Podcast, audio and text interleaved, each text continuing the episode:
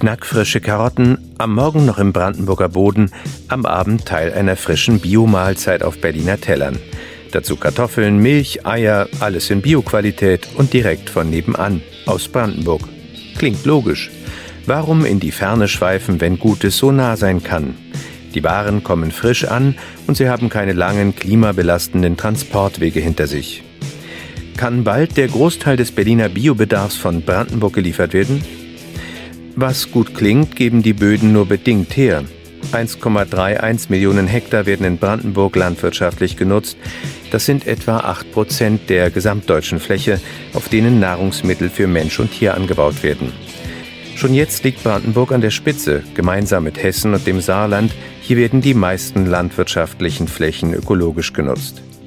Was die Zahlen nicht verraten, nicht alles wächst gleich gut auf Brandenburgs Äckern. Mehr als die Hälfte der Bioflächen dienen dem Anbau von Ackerfutter oder sind als Grünland ausgewiesen. Getreide macht nur 29 Prozent der Bioflächen aus. Weizen wäre für die Bioversorgung von Berlin wichtig, fühlt sich aber nicht richtig wohl in den Brandenburger Böden. Stattdessen gedeihen Roggen und Hafergut. Bio-Buchweizen entwickelt sich geradezu zu einer Brandenburger Spezialität. Auch beim Gemüse wäre es wichtig, die Bioprodukte aus der Region zu bekommen.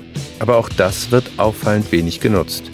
Seit 2012 wird in Brandenburg zwischen bio und konventionell angebautem Gemüse unterschieden. Dabei liegt der Anteil von Bio-Freilandgemüseflächen bei einem Prozent. Spitzenreiter ist hier der Spargel, gefolgt von Freilandgurken, zumindest als Einlegegurken genutzt. Nennenswert sind noch Kürbisse, hier besonders der Hokkaido. Möhren und Zwiebeln, die Basics zum Kochen also, sind allerdings rar. Und obwohl Brandenburg einst als Kartoffelland galt, liegen heute nur noch 3% der bundesweiten Anbauflächen für Biokartoffeln in Brandenburg. Ähnlich herausfordernd sind die Böden für den Obstanbau. Wenig Bioäpfel oder Bioerdbeeren kommen aus der Mark. Dafür viele Strauchbeeren wie Sanddorn, Aronia, Holunder und schwarze Johannisbeere. Die kommen jedoch selten frisch zum Kunden, sondern werden verarbeitet und dann angeboten. Von den 41 Hektar angebauten Bio-Heidelbeeren geht fast die gesamte Ernte direkt an die Kundinnen. Immerhin, beim Bio-Rindfleisch kann Brandenburg ein wenig punkten. 12 Prozent des deutschen Bio-Rindfleisches kommt aus Brandenburg. Bei Milchkühen, Schweinen und Geflügel im Biobereich liegt das Bundesland allerdings schon wieder im hinteren Bereich. Bioprodukte sind längst keine Nischenprodukte mehr. Sie sind im Alltag und damit auch im Discounter angekommen.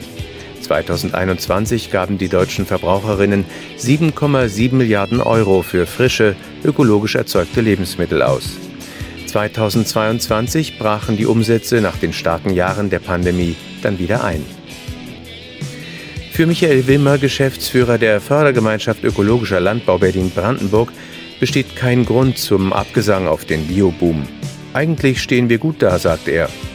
Denn viele der Probleme, die nun die konventionelle Landwirtschaft beschäftigen, sind für regionale Biobauern weniger von Belang. Kurze Wege, kein Einkauf von Kunstdünger oder Pestiziden, deren Preise angestiegen sind. Letztere brauchen Bioerzeuger schließlich nicht. Stattdessen brauchen die Produzenten etwas ganz anderes, nämlich Abnehmer für ihre Erzeugnisse. Hier unterstützt die Fördergemeinschaft, so auch bei der Gründung der FBB, Frisches Biogemüse Brandenburg verbirgt sich hinter diesem Kürzel. Erzeuger und Verarbeiter haben sich für eine gemeinsame Vermarktung zusammengetan.